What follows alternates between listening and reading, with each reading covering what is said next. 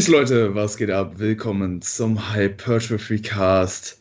Mein Name ist Luis Friedlingsdorf, ich bin der Podcast-Host und heute haben wir einen Wiederholungstäter am Start. Dani Kubik ist zum zweiten Mal zu Gast hier auf dem Podcast. Ähm, haben damals ja die erste Duo-Episode gemeinsam abgedreht. Das war Episode Nummer drei und ja, jetzt aktuell sind es spannende Zeiten. Die Gyms sind seit Dienstag, Anfang der Woche geschlossen. Daniel, äh, freut mich erstmal natürlich, dass du da bist. Wie geht's dir und wie durchlebst du gerade diese Epidemie? Hey Louis, erstmal vielen Dank, dass ich mal wieder hier auf dem Podcast am Start sein darf. Ähm, als du Corona angesprochen hast, ist der Hund richtig ausgerastet. yeah, yeah.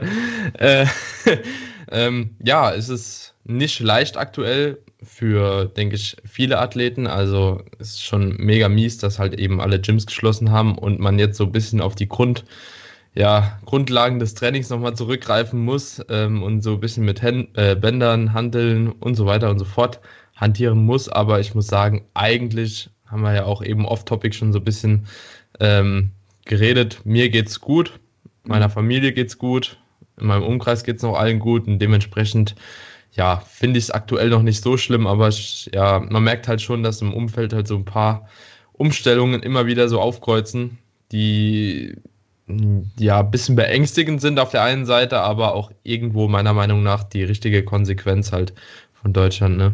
Hm. Ja, auf jeden Fall. Ich ja, stell mir gerade vor, wie gerade so alle Bodybuilder mit irgendwie brennenden Hantelstangen äh, zum äh, Parlament pilgern und äh, dort äh, ja für die Neueröffnung der Gyms ähm, ja sich einsetzen. Aber nee, ist definitiv ja eine gute Maßnahme gewesen und ich gehe das Ganze auch jetzt relativ entspannt an. Also ich mache mir da jetzt gar keinen großen Stress. Ich denke, dass man auch mit Equipment oder ja, Körpergewichtsübungen irgendwo mit vielleicht kleinen Tweaks hier und da einen ziemlich, ziemlich guten Trainingseffekt erzielen kann. Ich weiß nicht, wie siehst du das? Was ist dein ja. Plan jetzt für die kommende Zeit? Was hast du vielleicht für Equipment zu Hause? Was hast du dir angeschafft? Und ja, wie gehst du gedanklich jetzt diese Phase an, die ja wahrscheinlich, also mindestens vier Wochen andauern wird. Ich könnte mir aber auch vorstellen, dass vielleicht sechs, acht oder eventuell sogar zwölf Wochen draus werden. Ich glaube, ja. in gewissen Bundesländern, da sollen die Gyms ja wirklich drei Monate, also bis, äh, bis zum Sommer wirklich ähm, mhm. geschlossen bleiben. Von daher könnten wir uns da ja auch auf eine längere ähm, Pause wirklich, also vom Gym einstellen und na, da würde mich natürlich enorm ja. interessieren, wie ja ein äh, Pro Bodybuilder jetzt diese Zeit eben nutzt. Wahrscheinlich wie du auch. ähm, ja, also ist es so, dass es natürlich ein bisschen schwierig ist. Ich für mich selbst habe halt die Möglichkeit in der Physiopraxis, solange halt eben noch keine Ausgangssperre ist und solange die Praxis noch geöffnet bleiben darf, weil kein Corona-Fall bisher drin war, ähm, dort zu trainieren. Ähm, habe da auch eine Langhantel, eine SZ-Stange. Äh, ich habe Gewichte, glaube ich, bis 100 Kilo in dem Dreh, 120 so, glaube ich, ähm, sind es. Dann ist da noch ein Beinstrecker, äh, umfunktionierbar zu einem Beinbeuger, der von schnell, der ist sogar eigentlich noch ziemlich gut. Hm. Ähm, ich habe einen Kabelzug, nicht zwei, ich habe einen, ähm, aber mit so einem Doppelgriff. Das heißt also, ich kann auch schon dort äh, die eine oder andere Übung auf jeden Fall machen. Um Isolationsübungen beziehungsweise um so Übungen für die Extremitäten mache ich mir eigentlich ganz ehrlich relativ wenig Gedanken. Ne? Da haben wir schon viele Möglichkeiten, um da äh, auf jeden Fall ganz gut was mit dem Equipment, was ich da jetzt zur Verfügung habe, äh, zu gestalten. Ähm, Kurzhandel habe ich auch bis 10 Kilo und auch noch so eine Umsteckhandel, zwei Stück. Also die gehen dann auch im Endeffekt wieder bis 40 Kilo hoch. Und ja, also ganz ehrlich, beschweren kann ich mich unter den Umständen mhm. nicht. Und ich finde, das ist halt auch ausreichend Equipment, um auf jeden Fall genug Stimulus irgendwie zu erzeugen, ähm, dass das Ganze auch irgendwo in Hypertrophie oder in meinem Fall jetzt äh, in der Diät auch ähm, in Muskelerhalt irgendwo landet. Ja. Wenn jemand halt eben nicht die Möglichkeit hat, und das sind wahrscheinlich schon deutlich die Überzahl, ähm, die auf jeden Fall weniger Equipment zur Verfügung haben, dann würde ich ganz pauschal sagen, die sollen auf jeden Fall mit Bändern so viel rumhantieren, wie es geht. Aber wenn jemand zum Beispiel nur Bänder zur Verfügung hat, so diese Widerstandsbänder in verschiedenen Stufen, dann würde ich, glaube ich, auch schon sagen, also mir würde es dann in dem Moment zu unsicher sein, auch im Defizit zu sein. Mhm. Ähm, und da würde ich auch auf Erhalt gehen. Ne? Mhm. Ähm, einfach aus dem Grund, auch dass ähm, es noch relativ unerforscht ist, glaube ich. Ne? Also so, das mit Bändern ist halt relativ schlecht messbar, finde ich. Mhm. Ne? Ja, also auf jeden Fall. Ähm, klar, es ist jetzt so ein bisschen Neuland wahrscheinlich für die meisten. Ähm, also keine Ahnung, ich kann jetzt nur für mich sprechen, aber ich habe die letzten fünf, sechs Jahre kontinuierlich im Fitnessstudio mit Gewichten trainiert, ja. ähm, also Hantelstangen und äh, Gewichtsscheiben, also jetzt kein Training äh, mit Bändern praktiziert. Ähm, bezüglich der äh, Datenlage bin ich mir da jetzt gar nicht so genau sicher, aber ich denke auch, dass wir in dem Kontext ja die Trainingsprinzipien, die wir kennen, heranziehen können und die auch weiterhin gelten. Also ich denke, wir können weiterhin einen Arbeitssatz als sehr, sehr stimulativ ähm, ja, bezeichnen, wenn dieser halt ausreichend nah ans lokale Muskelversagen gebracht werden. Also wenn wir jetzt, ähm, weiß nicht, Banded Push-Ups machen, also Liegestützen eben mit einem Band, wir wickeln uns das um den Körper und machen Push-Ups.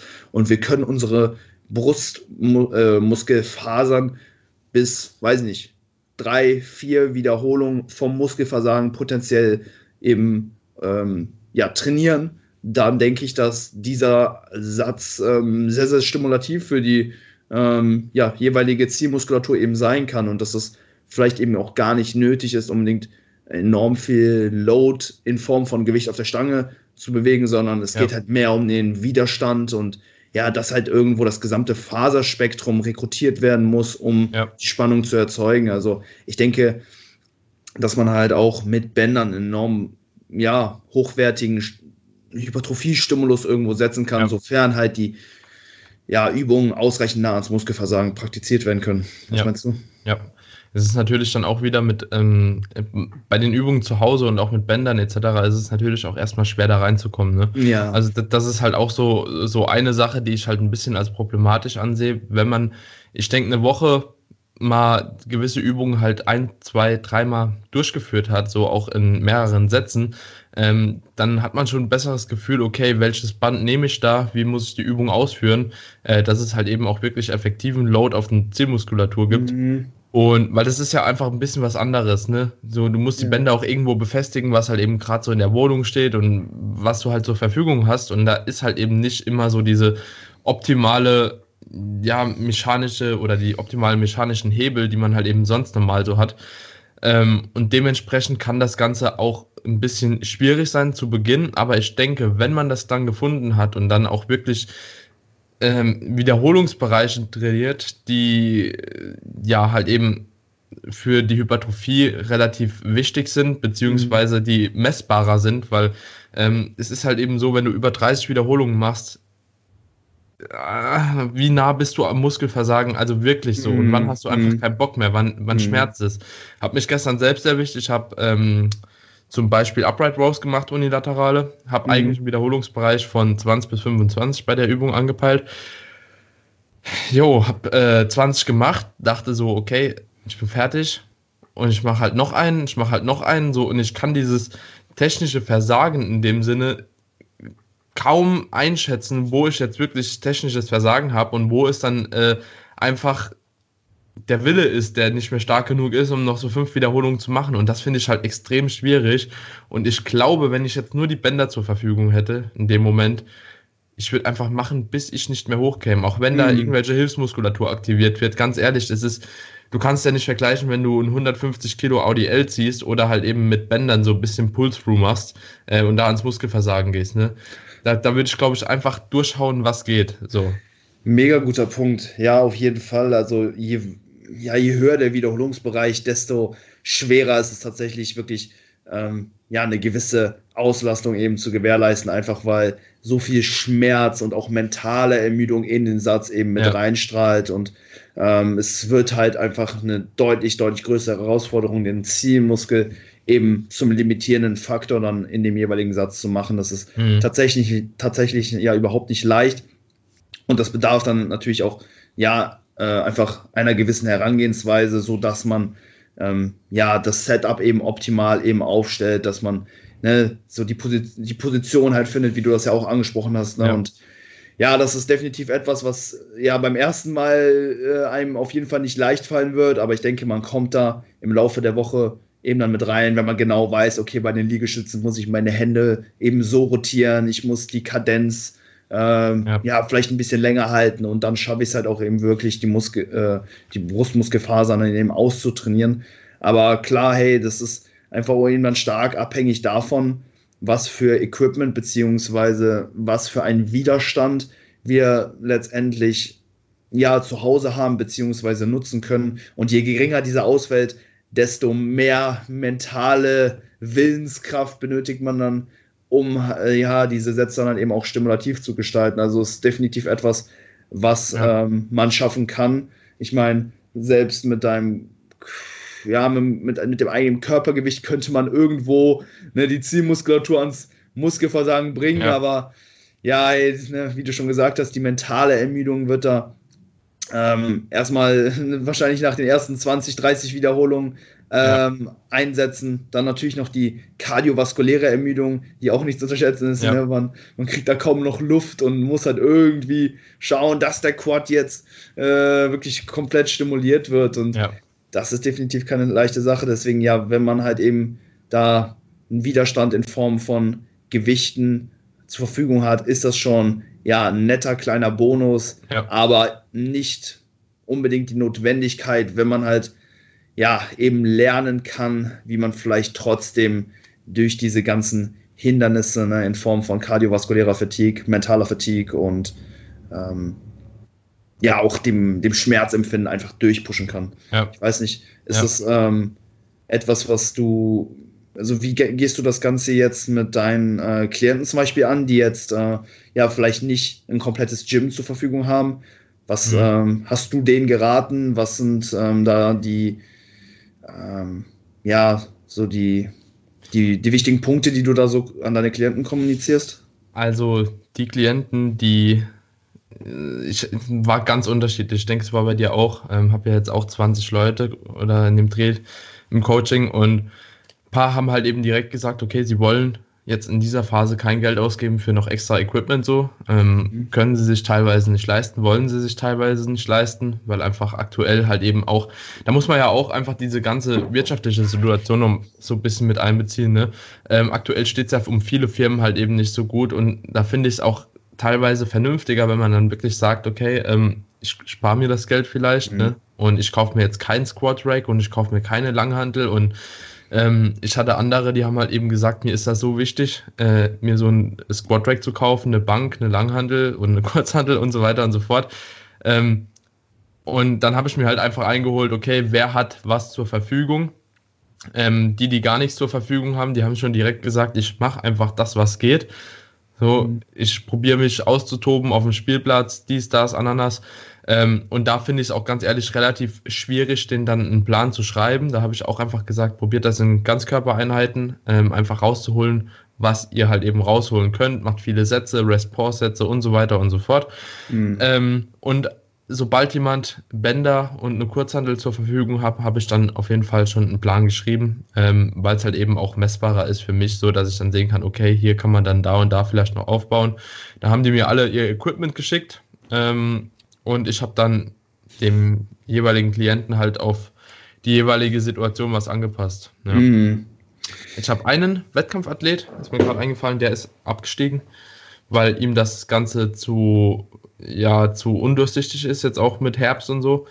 Und alle anderen, die haben sich wirklich alle ein Squat Rack gekauft, also kein so Power Rack, sondern einfach so Ständer, eine kleine Bank, Langhandel, Kurzhandel-Set und vielleicht auch ein paar Bänder. Ich glaube, das war dann ein Aufwand von 200 bis 300 Euro. Ich glaube 300 so in dem mhm. Dreh. Ähm, aber das ist auf jeden Fall, wenn diese Phase jetzt plus vier Wochen anhalten wird, für die Leute eine Notwendigkeit irgendwann. Weil ich würde jetzt nicht auf dem Wettkampf hin trainieren, nur mit zwei Monate ähm, Bändertraining. So, das ist mhm. temporär vielleicht ganz cool, ähm, aber umso tiefer halt eben der Körperfettanteil wird, umso schwerer wird es, glaube ich, auch damit halt eben zu hantieren. Ne? Und es ja, es ist nicht so das safest Bet, ne? nichts, worauf man jetzt setzen würde. Also nicht, ja. das, nicht das Pferd, wo ja. ich sagen würde, das gewinnt das Rennen. Ja. Ähm, aber ja, vielleicht ausreichend, um ähm, ja, zumindest. Ich denke auch, dass du Erhalt, safe. Ich, ich denke auch, dass du ähm, auf jeden Fall Muskulatur erhalten kannst. Da bin ich mir auch ziemlich sicher eigentlich. Aber ist es natürlich auch so, die psychische Komponente, die da dazu kommt, ist natürlich auch immens groß. Ne? Ähm, für die Leute ist es natürlich erstens, das finde ich auch ein ganz wichtiger Punkt, sehr, sehr schwer zu Hause genauso zu pushen wie im Gym. Ne? Du bist zu Hause in anderen Umständen. Wenn ich mir überlegen müsste, okay, ich muss hier in meinem Zimmer trainieren, es ist viel zu gemütlich zu trainieren. Ja. Es ist viel zu gemütlich und ich habe auch nicht so den Fokus zu Hause, mich zwei Stunden dahin zu setzen und zwei Stunden ein Training abzuleisten. So, das ist im Gym, du bist sowieso da, also kannst du es jetzt auch durchziehen auf die Art. So, und zu Hause, ja, okay, du könntest noch das machen. Also bei mir ist es auf jeden Fall so, wenn du viel zu tun mhm. hast, dann fallen dir halt eben auch ganz viele andere Sachen ein. Ah ja, komm, dann mach ich hier mal ein bisschen kürzer. Und dann fängt das nämlich auch an, wo du dann nicht mehr 100% an die Grenze gehst, weil du halt eben auch vom Kopf nicht ganz da bist. Und dann bin ich mir auch sicher, dass diese, diesen Stimulus, den du damit so Bändern etc. setzt, zu gering ist, um die Muskulatur tatsächlich zu halten. Weil wenn du mit einem Band irgendwie äh, vier Reps in Reserve bist, das ist was anderes, wie wenn du mit 160 Kilo auf den Schultern in Squat vier Reps in Reserve bist. So. Mhm. Schwierig. Mhm. Ja, also das mit der Umgebung, ne, das macht natürlich einiges aus. Ähm, ich denke aber, ja, dass man sich beim Oberkörper in der Regel relativ wenig Gedanken machen müsste bezüglich einem potenziellen Muskelverlust. Also ich denke, oder dass man halt ja in der Regel ziemlich gute Möglichkeiten hat, diesen halt auch irgendwo zu trainieren. Na, ich ja, meine, sobald halt jemand irgendwie eine Klimmzugstange draußen hat, hat, irgendwie auf dem Spielplatz, wobei man die ja auch mittlerweile meinen sollte, aber gut, ja. da drückt man dann vielleicht ein Auge zu, wenn man schnell für ein paar Sätze da einbricht. ähm, Nee, natürlich kein Aufruf an der Stelle, macht das nicht, bleibt zu Hause. äh, genau, hey, dann ähm, denke ich, dass man mit, ähm, weiß nicht, äh, acht, acht harten Klimmzugsätzen pro Woche potenziell vielleicht schon sein, ähm, sein, sein äh, die Muskulatur am Rücken zumindest ja. konservieren kann. Hey, ja. wenn es dann noch einen Dipständer gibt, man vielleicht noch ein bisschen Zusatzgewicht, einen Dipgürtel hat, äh, dann ähm, ja, kann man da äh, zumindest ne, für den Trizeps, vielleicht ein bisschen für die Brustmuskulatur einen ziemlich guten Reiz setzen und dann dazu vielleicht Safe. noch Deficit-Push-Ups mit, äh, mit der Freundin hinten drauf auf dem Rücken ja. oder so. Ne? Da sollte ja. eigentlich einiges gehen. Also beim Oberkörper mache ich mir sehr, sehr wenig Gedanken, was Muskelverlust angeht. Also ähm, es ist natürlich auch bei mir jetzt unterschiedlich hm, bei meinen Klienten. Ich habe mir natürlich auch sofort ähm, ja, das ganze verfügbare Equipment in der Form von einer Liste eben bei denen eingeholt und dann dementsprechend ja jetzt auch die Pläne umgestellt oder ich bin noch dabei, jetzt eben die Pläne mhm. umzuschreiben mhm. und ich bin äh, ja schon fast ein bisschen erstaunt, wie viel sich dann doch irgendwie Mega, ne? mit, einer, mit einer Schrägbank und Kurzhanteln doch äh, machen lässt. Also ja, ja. auch was dann die Übungsauswahl angeht, machst du Kurzhantelrudern, vorgebeugtes Seitheben, Seitheben, ja. Bizeps Curls, Trizeps strecken, äh, Schrägbank drücken. Also da, da, fällt mir super viel, dann ist mir dann doch dann super viel eingefallen. Also da war ich dann sehr ähm, positiv überrascht. Mm, da, da, lässt sich dann schon sehr viel machen. Beim Unterkörper bin ich tatsächlich, tatsächlich dann immer so ein bisschen stutzig, einfach, ja, weil da irgendwo schon vielleicht ein bisschen mehr Load vorausgesetzt werden muss. Mhm. Klar, für die, für, die, für, die, Quads können wir halt immer hingehen und Bulgarian Split Squats machen. Bandit plus Kurzhandel, die zerreißt dich. Die, die nehmen dich auseinander, ne? Ja, also komplett, ganz ehrlich, da bin ich mir auch sicher, dass es geht. So. Mhm. Und ähm, ich denke auch bei so einem RDL-Muster oder Stiff Leg Deadlift-Muster, äh, prinzipiell würde ich, glaube ich, in dieser Variante ein Stiff Leg vorziehen, wer auf jeden Fall äh, groß genug Scheiben hat, beziehungsweise mit gestreckten Beinen, einfach weil ähm, es schwerer ist. Ne? Mhm. Ähm, du brauchst sowieso ein bisschen tendenziell weniger Gewicht. Und dann kannst du das Ganze halt eben auch noch Bandit machen, was weiß ich, spannst dir ein Band um die Hüfte, aber das, da fällt dann auch wieder das Problem, hat jeder so eine Halterung, du dann nicht die komplette Wand irgendwie raus, als wenn du normal in der Lage bist, irgendwie 180 Kilo ADL oder so zu machen. Ne? Ja. Das, ja, okay. Ähm, aber wenn du da dann noch zusätzlich mit einer Lang- oder Kurzhandel dich so ein bisschen behilfst mhm. ähm, und dann vielleicht irgendwie Free Count Eccentric oder so machst, dann kannst du da, denke ich, auch auf jeden Fall ganz gut Stimulus erzeugen und vor allem auch ähm, gerade, ich weiß nicht, ob du schon mal Lying Leg Curl Bandit gemacht hast mit einer Dumbbell. Ja, ja. Mega krass geile Übung. Also so, die würde ich sogar im Gym teilweise machen, wenn ich die Möglichkeit hätte, das irgendwo zu spannen. Ähm, hatte ich einmal beim Seba gemacht, das war richtig geil. Und da, da, da zerfetzt dir auch komplett den Beuger und die Wade sogar noch mit. Also, weil du es gar nicht so auseinanderhalten kannst, aber ich glaube schon, dass du da genug Stimulus setzen kannst. Ja. ja. Ja, genau. Heute stand nämlich bei mir auch kurz auf dem Plan und habe ja vorhin eben davon gesprochen, ne, dass es auf jeden Fall recht, richtig eklig wird, eben bei ja. Übungen, wo man wenig Load zur Verfügung hat, eben nah ans Muskelversagen eben zu pushen und ja, bei Bulgarian Split Squats wird das, glaube ich, die Hölle. Also ich glaube, die sind ja. die Königsdisziplin, was äh, ekelhaftes Training irgendwie anbetrifft, oder was meinst du? Ja, also ich ja, glaube ne? auch, dass das ähm, für jeden, der auf jeden Fall in der Zeit den Quad so ein bisschen immer noch priorisieren, spezialisieren will, Bulgarian Split Squats auf jeden Fall mit einem engen Stand, mit viel äh, Knieflexion mhm. ähm, eine saubere Übung sein könnte, ja, oder ja. sein wird, bin ich mir genau. sicher. Denke ich mir auch. Also das ist auch so, ja, das Pferd auf das ich jetzt ähm, bei mir und eben auch bei Klienten eben drauf setze. Ich habe mir jetzt aber auch eben noch ein, ja, so ein kleines Home Gym zusammen mit einem Kollegen bestellt. Wir haben uns einen Kniebeugeständer geholt, eine Langhantel, Gewicht auch eben bis 120 Kilo und eine Schrägbank. Also damit, ja, mache ich mir eben auch gar keine Gedanken, eben auch ja, den kompletten Körper vielleicht sogar weiter zu ähm, hypertrophieren. Also mit 120 Kilo Load denke ich, dass ich äh, ja. weiter Gains machen kann. Und ja, eben für Klienten, die halt zum Beispiel nur eine Kurzhand haben, da ist, äh, da sind die Bulgarian Split Squats auf jeden Fall die Leg Exercise of, uh, of Choice. Ja. Und ja, damit blicke ich eigentlich relativ positiv in die kommende Zeit. Ähm, ja, Ganz ehrlich, das ist so ein Learning, Alter. Mhm. Wenn, wenn man mal ehrlich ist, das ist so ein geiles Learning, was man da in dem Moment hat, weil du hast einfach sehr, sehr wenig zur Verfügung und du merkst erstmal nochmal, wie kreativ du auch jetzt als Coach werden kannst, ja. ne? wenn, du, wenn du willst, wenn du halt eben nicht nur immer diese diese, ja, okay, du hast irgendwie für eine Lower Trap hast eine High Row, irgendwie für die Hams hast einen ADL und hast einen Beinbeuger irgendwie in jeglicher Variante, sondern wenn du jetzt halt eben dieses Wissen, was du in der Zeit so lernst und nochmal aufbrichst und durch dein kreatives Denken halt auch erreichst, wenn du das dann nochmal in dein Coaching implementierst, vielleicht auch ein bisschen mit Rest Pause setzen, arbeiten, wenn es halt eben gegebenenfalls sinnig ist, ähm, vielleicht bei Leuten, die gern härter pushen, halt eben auch so, so Übungen mal außerhalb eben der RPI 5, 6, mhm. 7 äh, einbringen. Ähm, das sind, also ich finde es eigentlich mega interessant und mega geil und ich glaube, auch wenn das jetzt bisher nur so zwei Wochen wirklich drauf ankam aktuell, ne, dass man Pläne umschreibt und so, habe ich trotzdem schon mega viel gelernt für die Coaching-Arbeit danach. Also yeah. bin ich mir ziemlich, ziemlich sicher und ich werde auch alles, was ich meinen Klienten programme, ähm, definitiv selbst, auch wenn ich andere Möglichkeiten habe, trotzdem mal durchmachen, um mm. einfach zu sehen, okay, ähm, ist das auch 100% das, worauf ich setzen kann, so auch in yeah. Zukunft vielleicht, ne?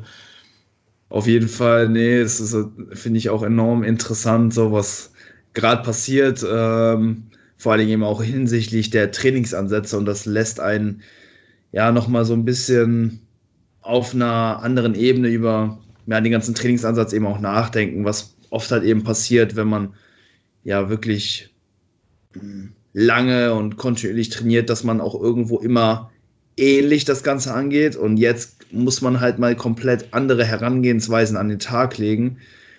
Und das finde ich eigentlich ganz interessant, auch einfach um mal so ein bisschen herum zu experimentieren und vielleicht auch mal in Anführungszeichen was Neues auszuprobieren. Also zumindest ja. bei mir ist der Gedanke irgendwo schon so ein bisschen verankert, hey, halte dich an die Sachen, die funktioniert haben und bleib mhm. dabei. Ne, wenn du als fortgeschrittener Athlet Fortschritte machst, dann ist die Wahrscheinlichkeit hoch, dass du auch irgendwo, ja, dass das, dass, äh, das Gras nicht noch viel grüner wird, wenn du nach mhm. einem anderen Approach suchst. Ne? Wenn etwas funktioniert, dann ist die Wahrscheinlichkeit eben auch hoch, dass es eben auch ja nicht unbedingt viel, viel besser werden kann. Aber jetzt müssen wir halt eben nochmal komplett anders an die ganze Trainingsthematik herangehen. Und das ja. finde ich doch sehr, sehr interessant und wird ja dem einen oder anderen, und ich denke mir persönlich auch, äh, langfristig vielleicht auch helfen, ähm, ja, auch andere Wege zu finden, um ähm, ja, Hypertrophie letztendlich zu induzieren. Ja, und ich glaube, so eine Phase lässt dich auch nochmal zufriedener werden mit dem Equipment, das du eigentlich hast zur Verfügung. Mhm. Ne? Mhm. Jeder strebt ja irgendwie dem Fitnessstudio nach, in dem es alles gibt. Und, und hier merkt man eigentlich wieder ganz deutlich, okay, eigentlich ist es einfach nur so eine, äh, ja, weiß ich, es muss halt absolut nicht sein, ne? Ja, also man, man, braucht nicht das Equipment, wie viel man eigentlich schon mit einer Kack-, Kurz- und Langhandel machen kann, wenn man nur will. Das ist halt der Wahnsinn, ne? Natürlich geht es immer irgendwo besser und cooler, aber ich weiß nicht, für mich, ich habe auf jeden Fall mein Learning auf jeden Fall schon rausgezogen. Yeah. Ey, ich bin 100% dieser Typ, den du gerade angesprochen hast. Bin auch immer in meinem Gym und eigentlich nur immer nur am Meckern, so dass äh, ja. äh, über, die, über die Geräte, die wir nicht haben. Ja. äh, wo ja. ist die Hack Squad? Wo ist die stehende Wadenmaschine? Ja. Äh, bin, äh, wo, ist, wo ist die brustgestützte T-Bauer und so? Ja. Und, und jetzt äh, werde ich bald bei meinem Kollegen im Keller trainieren mit einer Langhantel, einem Rack, einer Bank und Kniebeugen machen, Kreuzheben machen, Bankdrücken ja. machen, Rudern, Langhantel Rudern machen und wieder auf die, ähm, ja, auf Basics. die Basics zurückzukommen. Und äh, hey, es wird super spannend und ich, ja, denke, ähm, also ich mache weiter Gains. Wie sieht es bei dir aus? Ziehst du eher jetzt darauf ab, irgendwo die Muskulatur zu halten oder auch noch weiterhin Fortschritte zu erzielen? Also ähm, weiter Fortschritte ins Negative, ne? Also ich werde ja weiter Diät ja, halten, okay. also bin ja in der Contest Prep noch für Herbst 2020. Das ist natürlich auch noch so eine Sache, ob die Wettkämpfe letzten Endes ähm, safe stattfinden oder nicht. Wage ich mich jetzt auch noch kein Urteil zu drüber, drüber zu treffen. Ich betrachte das noch als sehr kritisch, aber mhm. da ich noch in einem KFA bin, ähm, der halt eigentlich noch recht hoch ist und ich jetzt zum Beispiel nächste Woche auch Deload habe, Diet Break, ähm, ja, denke ich, kann man das schon angehen, auf jeden Fall weiterhin im Defizit zu bleiben und äh, sich auch sicher zu sein, dass man da nicht mehr kaputt macht, wie es in einem Gym normal auch der Fall wäre äh, an Muskulatur. Also mhm. ich ziehe auf jeden Fall auch weiter durch und ja, wie gesagt, ich denke, wer das Equipment zur Verfügung hat, er sollte auch weiter ähm, durchziehen. Ähm, das Einzige, was mir gerade noch als Beispiel aufgefallen ist, wo man vielleicht die Kalorien auch so ein bisschen anpassen sollte, ist, wenn man halt eben wirklich die meiste Bewegung im Gym hat. Ne? Mhm. Weil in einem Zimmer machst du deutlich weniger Steps wie in einem Gym. Vor allem, weil sich das ja auch irgendwie etabliert hat, immer so ein bisschen noch Schritte zwischensetzen zu gehen, lange Satzpausen zu halten. Der Weg ins Gym, der Weg vom Gym zurück. Ähm, das war auch eine häufige Frage von meinen Klienten, wie machen wir es jetzt mit den Kalorien? Und tatsächlich habe ich viele um 300, 400 auf jeden Fall runtergesetzt. Mhm. So, weil wenn einfach 7000 oder 8000 Schritte wegfallen, irgendwie durch dieses ganze Prozedere, dann äh, je nach Gewicht etc. und je nach Gesamtverbrauch sollte man dann schon vielleicht ein bisschen nach unten regulieren. Und halt eben, wer halt eben nur auf Erhalt trainieren will, nochmal mehr halt, ne? Mhm. Ja, das ist ein sehr, sehr guter Punkt. Also da müssen wir auf jeden Fall immer schauen, dass man irgendwo die Kalorienintake eben auch ja an das Aktivitätsniveau eben anpasst. Wenn du dich vorher nicht bewegt hast, nur im Büro gesessen hast und jetzt halt eben nur zu Hause äh, vom PC oder was weiß ich, ja. zu Hause rumsitzt, dann wird sich dein Verbrauch wahrscheinlich nicht besonders ändern. Aber ja, wenn du vorher sehr aktiv warst, ähm, vielleicht bist du jetzt eben auch zu Hause, arbeitest nicht mehr, das heißt, die Aktivität durch deinen Job fällt eben auch weg. Das sind natürlich Sachen, die man da in die Kalkulation der Kalorien irgendwo mit einbeziehen muss. Ähm, ja, ich weiß nicht, bei mir ist es jetzt so, ich, ich wohne zum Beispiel direkt am Ortsausgang, direkt an einem Feld und ja, ich nutze jetzt irgendwo auch ne, die Zeit und das schöne Wetter, um halt eben auch rauszukommen und äh, ja, eben aufs leere Feld dann spazieren ja. zu gehen. Ne, da triffst du keinen, keinen Mensch. Das ist eigentlich sehr, sehr entspannt. So bei mir ändert sich, denke ich mal, der Kalorienverbrauch jetzt nicht ähm, groß, aber ja, vor allen Dingen eben jetzt bei den Leuten, die sich halt jetzt nicht sicher sind, ob sie weiter Fortschritte machen können, beziehungsweise einen adäquaten Trainingsstimulus setzen können. Für die wäre es vermutlich auch sinnvoll, und nicht unbedingt zu Diäten, sondern die Kalorien auf Erhalt zu erhöhen, um da das Risiko zu minimieren, gegebenenfalls Muskelmasse einzubüßen.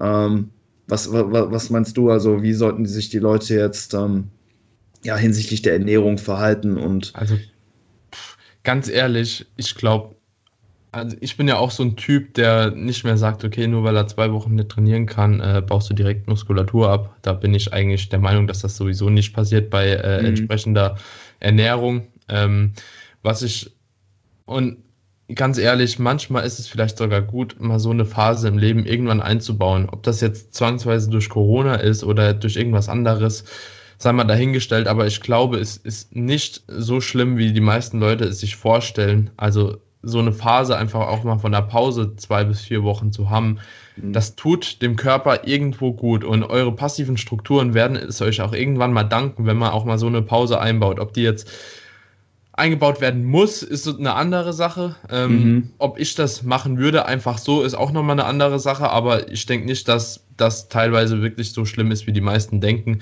Weil mhm. ich habe auch mega viel Erfahrung gemacht mit Leuten, die mal im Urlaub waren, Klienten, die im Urlaub waren oder keine Ahnung, einfach mal irgendwas für sich getan haben außerhalb des Sportes. Ähm, und wir Bodybuilder, wir sagen ja immer, ja, das gehört zu mir, das ist, ist für mich, aber geh mal wirklich in dich, so mach mal irgendwo Urlaub und komm mal komplett runter. Und dann merkst du erstmal, wie frei dein Kopf halt nach einer Zeit wird, ne? Also so die ersten, erste Woche ist komplett Katastrophe, so du denkst so, oh, ja, aber eigentlich müsste ich das trainieren, das trainieren, so.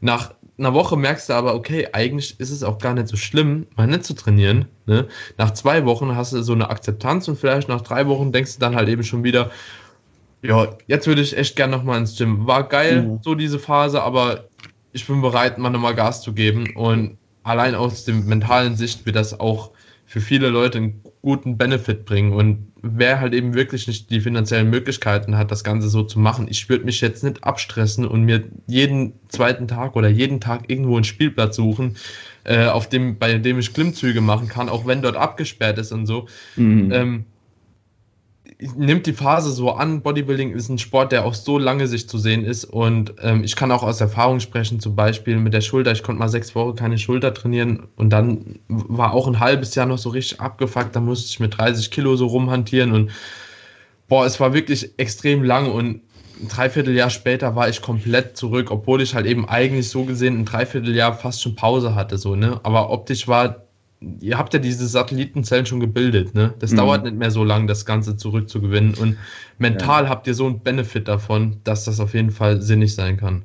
Ja, auf jeden Fall. So ein Maintenance Approach hat definitiv etwas. Es ist etwas, was noch nicht besonders gut erforscht ist. Also wir wissen halt jetzt noch nicht, ob wirklich eine Phase mit geringerem Trainingsstimulus eine anschließende Phase mit höherem Stimulus potenziert, also diese dann effektiver macht. Das ist alles noch ja, recht spekulativ und auch anekdotischer oder, oder auf anekdotischer Evidenz ja. basiert, ja. aber es ist definitiv was, wo ich auch irgendwo ja dahinter stehe, einfach um, ja, ne, wie du schon ges gesagt hast, auch irgendwo diese Langlebigkeit ähm, ja, zu verbessern. Ne, es geht halt eben ja nicht darum, ähm, das Beste jetzt äh, in diesem Jahr rauszuholen, sondern ja. hey, wenn du diesen Sport halt eben langfristig ausführen willst, dann hey, wie, wie gestaltest du die nächsten zehn Jahre, sollte ja. da eher der Gedanke sein.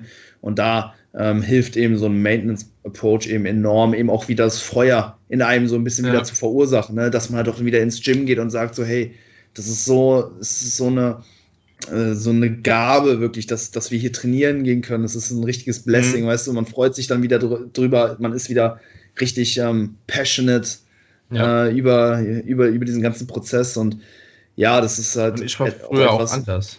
Mhm. Also ich denke, du auch. So vor, vor zwei Jahren hätte mir das keiner erzählen können. Mach mal mhm. drei Wochen irgendwie Pause oder vier Wochen Pause, das wird dich wahrscheinlich nicht krass zurückwerfen. Da hätte ich gedacht, oh fuck, ich kann keine Gains machen in der Zeit. So, wie, wie mhm. soll ich hier überleben? Nee, never. Mach ich nicht. Zwei Tage Pause hintereinander, mach ich nicht. Gibt's nicht so, weißt du? Aber mittlerweile, umso länger ich den Sport mache, umso mehr man auch währenddessen schon erlebt hat, umso besser wird es bei mir. Muss ich ganz ehrlich sagen, das mm. ist auch mhm. so, so eine Schwierigkeit. Also das muss man sich auch erst antrainieren, das zu akzeptieren irgendwann.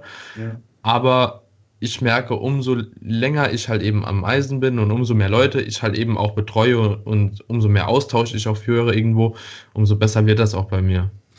Ja, ich hatte vor äh, oder letzte Woche in der Podcast-Episode hatte ich das ganze Thema schon mal so ein bisschen angesprochen gehabt und da ähm, war ich noch in dem Glauben, dass ja, also sich die Gym-Pause vielleicht auf zwei Wochen beläuft. Mhm. Und da habe ich den Wochen den Leuten auch gesagt, ey, das äh, so es ist erstmal unklar, ob ihr innerhalb von zwei Wochen überhaupt Muskulatur verliert. Wenn, ist es enorm wenig. Und, mhm. und dieses, äh, ja, diese paar Gramm, die ihr dann verliert, die bekommt ihr dann anschließend so schnell wieder drauf Ja. Äh, ne, das, das werdet ihr gar nicht, es wird halt super schnell gehen, so nach spätestens ja. einer Woche ist man dann vermutlich schon wieder am Stand, äh, mhm. eben vor der Pause. Ähm, klar, so bei vier Wochen, ne, da wird man ja, ja vielleicht schon so ein bisschen stutzig. Ne? Also äh, vier Wochen ohne Training, da gibt es relativ wenig Gründe, die das rechtfertigen könnten, meiner Meinung nach. Ähm, aber hey, ähm, ich würde es, das ganze Thema so ein bisschen so zusammenfassen. Gebt euer Bestes, guckt, was die Möglichkeiten sind, nutzt diese, versucht das Beste rauszuholen. Eventuell könnt ihr in gewissen Partien oder auch äh, ja, gewisse Partien oder auch vielleicht auch den ganzen Körper weiter hypertrophieren, also ihr macht weiter Fortschritte. Wenn es darauf hinausläuft, dass ihr eure Muskulatur einfach nur plus minus haltet, hey, dann ist das auch ein wunderbares Ergebnis und dann könnt ihr die Phase danach, also wenn die Gyms dann wieder die Tore öffnen, umso effektiver, produktiver nutzen. Ihr seid ja. dann vermutlich sehr gut regeneriert, eure passiven Strukturen ähm, ja, sind wunderbar aufgestellt, um dann anschließend über mehrere Monate natürlich dann wieder ordentlich pushen zu können. Also dann ja, steht dem weiteren Aufbau, dem weiteren Fortschritt nichts mehr in, im Wege. Deswegen ähm, ja, braucht man sich auf jeden Fall nicht verrückt machen. Ja, bin ich ganz deiner Meinung. So, das Einzige, was ich vielleicht noch anpassen würde, wäre vielleicht so ein bisschen die Ernährung, dass ich jetzt umso genau. mehr nochmal drauf aufpassen würde, irgendwie vielleicht viermal am Tag die MPS irgendwie zu stimulieren. Mhm. In so einer Phase, auf jeden Fall in der Phase auch genug Protein zuzuführen. Also da würde ich mich dann auch nicht mehr irgendwo an der Untergrenze bewegen, sondern wenn man halt eben wirklich weniger Trainingsreiz hat und auch in dem Moment dann halt eben eine ganz, ganz wichtige Stimulation von der Muskelproteinbiosynthese weniger hat, ne, ähm, ja. dass man dann halt eben das Ganze über die Ernährung halt eben versucht, irgendwo zu kompensieren. Definitiv. Wir haben im, Prinzip so zwei Knöpfe, über die wir Hypertrophie induzieren können. Ne, zum, einmal, zum einen natürlich das Training ähm, und zum anderen natürlich die Ernährung. Ne? Da können wir auf diesen Knopf drücken und sagen, hey Körper, bau mal äh, Muskeln auf oder erhöhe mal die, äh, die aufbauenden Prozesse. Und klar, wenn jetzt ähm, gegebenenfalls das Training etwas weniger stimulativ ausfällt, also wir anstatt sechsmal pro Tag nur viermal auf den Knopf drücken, auf den Trainingsknopf, dann ja, sollten wir schon schauen, dass ähm, eben auch noch genug ja. Anabolismus eben durch, durch, die, durch den Ernährungsteil irgendwo induziert wird, so dass wir dann im Prinzip netto in einer ja, Bilanz sind, wo die muskelaufbauenden Prozesse die muskelabbauenden überwiegen und dann sind wir golden, denke ich. Ja, ich denke, ganz ehrlich, ich habe mich extrem viel mit dem Thema jetzt in letzter Zeit beschäftigt. Ich denke, du auch und viele andere auch. Aber das, was wir jetzt so gesagt haben, das sind eigentlich so die Keypoints. Mhm. Alles andere ist auch wieder nur so Spekulation und es sind ja auch manche Sachen einfach nicht änderbar, ne? Mhm. Und was ich halt auch nochmal sagen muss, ist, dass diese Phase, in der wir uns jetzt alle befinden, und das trifft ja wirklich alle, eine Ausnahmesituation ist. Ne? Und dementsprechend sollte man diese Ausnahmesituation vielleicht auch einfach mal eine Ausnahmesituation ähm, sein lassen. Und ja. ähm, klar, wir streben immer dem Optimum hinterher, aber ja, wie schon gesagt, Bodybuilding ist so ein langlebiger Sport. Ähm, mhm. In 30 Jahren, und da ist es nicht, wer jetzt noch hier eine Wiederholung mehr macht und da eine Wiederholung mehr macht, so der wird am Schluss der Beste sein, sondern wer das Ganze einfach länger macht und auch bedachter macht, wird am Schluss so der Beste sein. Ne? Ja. Oder das Beste aus sich selbst rausholen. Definitiv. Schönes Schlusswort nochmal zu der gesamten Thematik. Also, wenn es ja. da jetzt von deiner Seite keine weiteren Punkte mehr gibt, gibt dann würde ich sagen, gehen wir nicht, jetzt auf ein paar nicht, Fragen. Nicht, dass das Ganze ein, wiederholen würden, ne? Nee, äh, haben wir jetzt, denke ich, 40 Minuten recht ausgiebig drüber gequatscht. ja. Und ich glaube, das das hilft den Leuten dann doch jetzt in, ja. ja die in dieser Zeit da irgendwo ähm, ja, entspannt zu bleiben, ja. sich nicht zu stressen, den Prozess vielleicht auch nicht zu überdenken und einfach ne, für sich das Beste rauszuholen und ja. dann zu schauen, was das Resultat ist. Und ja. ja, hey, ich glaube, wir werden alle nicht, nicht atrophieren. Nee. Wird alles gut schon. gehen. Überstehen Safe. wir schon. Der Chris hat gesagt letztens in irgendeiner Instagram-Story, zu irgendeinem Klienten, das hat er gepostet, so, wenn du mit 100 Kilo Gewichten nicht schaffst, weiter zu hypertrophieren, dann bin ich der schlechteste Coach der Welt. ja. ja. aber so ist es halt, ne? Das muss man sich auch einfach nochmal bewusst machen. So, man kann halt mit sehr, sehr wenig sehr, sehr viel erreichen. Yep. So, und ich finde, die Jungs aus Wien, die gehen auch mit so einem geilen Beispiel voraus, irgendwie. Die, die, die machen alle auch so einen kleinen Aufwand halt, ne?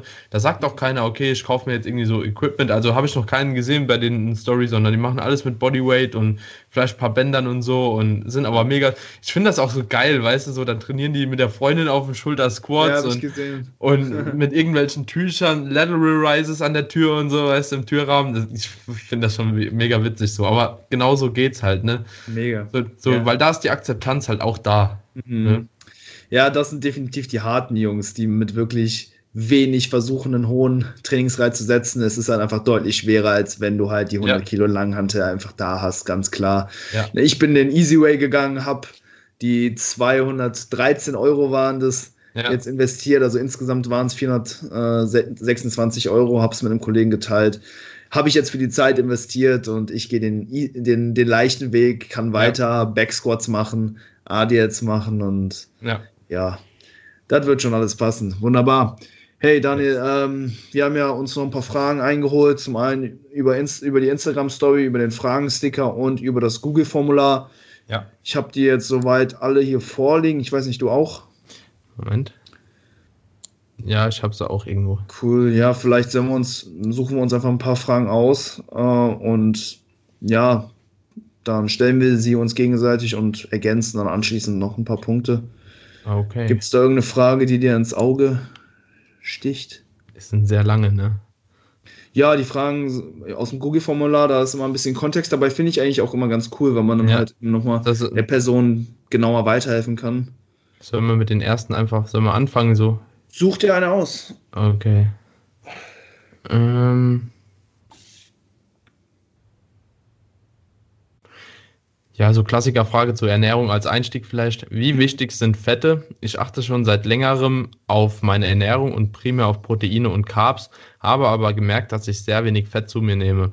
Wie wichtig sind Fette? Wie viele sollte man zu sich nehmen? Und gibt es irgendwelche Folgen, wenn man sie unbewusst eher wenig, weniger einkalkuliert? Die Frage wurde gestellt von der Paula. Jo, Paula, cool, danke, vielen Dank für die Frage. Ja, erstmal muss man natürlich klassifizieren oder definieren, was ist zu wenig Fett. Ähm, ich denke, ja, das Ganze ist auch irgendwo ein bisschen abhängig vom Körperfettanteil. Je mehr eigenes Körperfett man irgendwo mitbringt, desto ja, geringere Fettmengen kann man vielleicht auch irgendwo tolerieren, ist bis zu einem gewissen Grad auch spekulativ von meiner Seite. Ähm, aber was wären dann zum Beispiel erstmal die negativen Auswirkungen? Das könnte zum einen ne, die Hormonproduktion hemmen und was man halt auch oft hört, ist, dass die ja, Libido so ein bisschen gesenkt wird.